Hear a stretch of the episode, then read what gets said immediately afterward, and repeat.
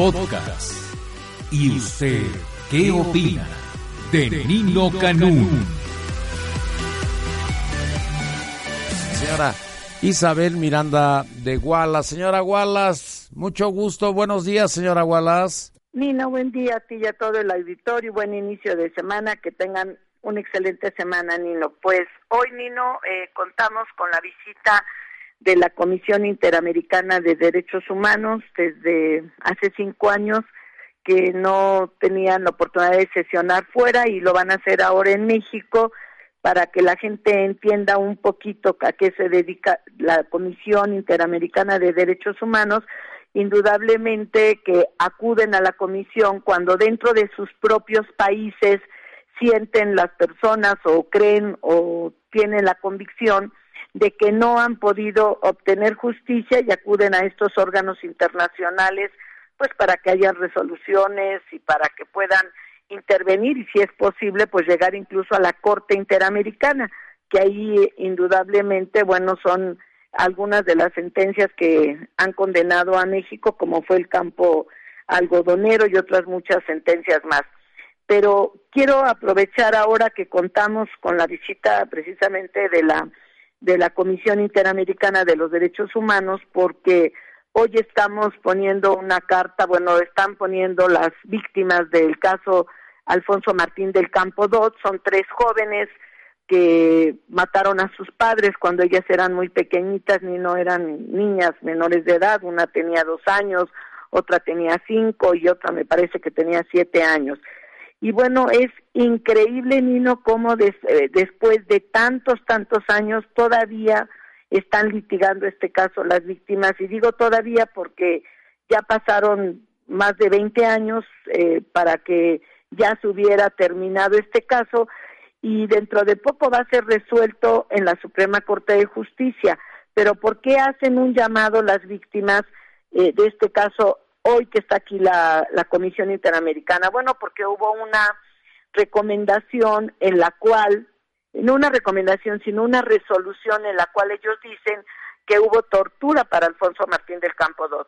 Y hoy ellas están dirigiendo una carta precisamente diciendo que pues van a luchar hasta el fin de sus fuerzas porque les hagan justicia a sus padres, porque ellos están seguros y están aportando pruebas de que Alfonso Martín del Campo Dot nunca fue torturado.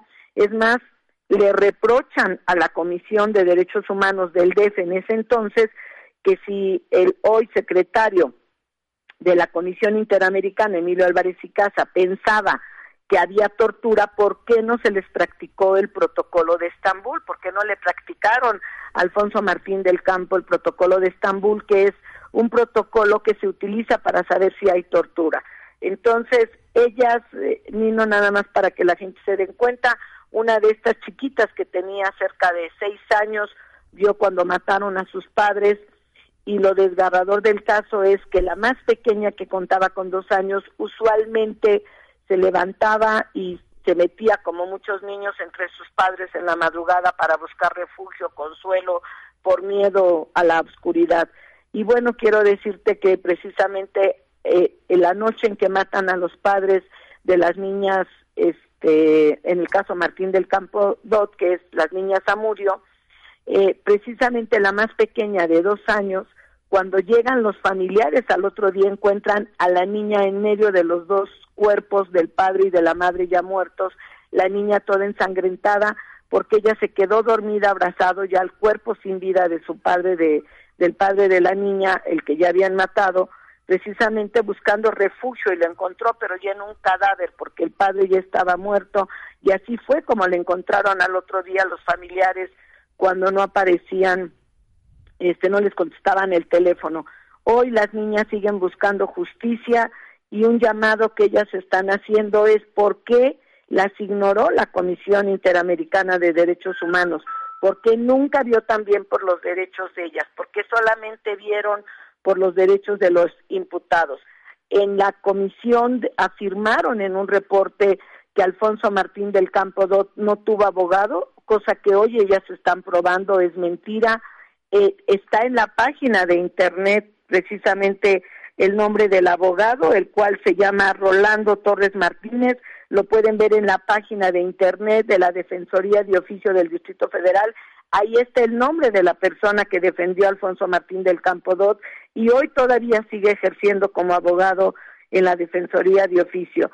Entonces, Nino, bueno, pues el llamado hoy concretamente al presidente de la Comisión Interamericana de Derechos Humanos es que voltee los ojos hacia este caso porque ellas lo que recriminan es que tal parece que solamente existe la justicia en la comisión para unos cuantos y son para precisamente los amigos o los allegados a los titulares. Déjame decirte que incluso en mi caso, Nino, en una audiencia, todos los imputados dijeron que estaban acudiendo a la Comisión Interamericana de Derechos Humanos porque conocían al señor Emilio Álvarez y Casa, cosa que me parece sumamente grave, sumamente grave, que traten de utilizar una influencia si es verdad que lo conocen, porque esto hablaría de verdad de una, una desacreditación tremenda para la comisión, que teniendo diez mil casos, se salten diez mil casos y atiendan solamente los que ellos crean pertinentes, según afirman las niñas Martín del Campo Dot.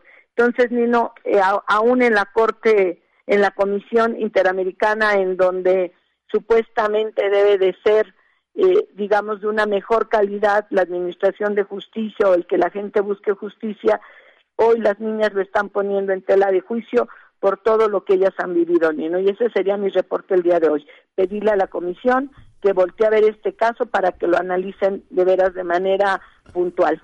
Señora Wallace, eh, yo estoy retuiteando ahorita el tuit que enviaste, pero estoy recordando que hace seis meses o un año Samuel vino con estas eh, jovencitas y ellas aquí expusieron a lo largo de casi una hora toda la tragedia que habían vivido.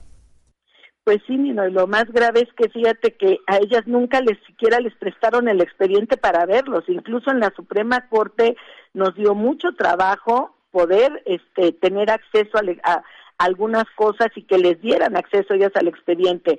Gracias a que ahora Alejandro Martillo, una servidora, estamos apoyando este caso para que puedan obtener justicia para sus padres, es que hoy estamos probando una serie de mentiras que se han dicho en este expediente y después de tantos años este, esperemos que puedan obtener justicia.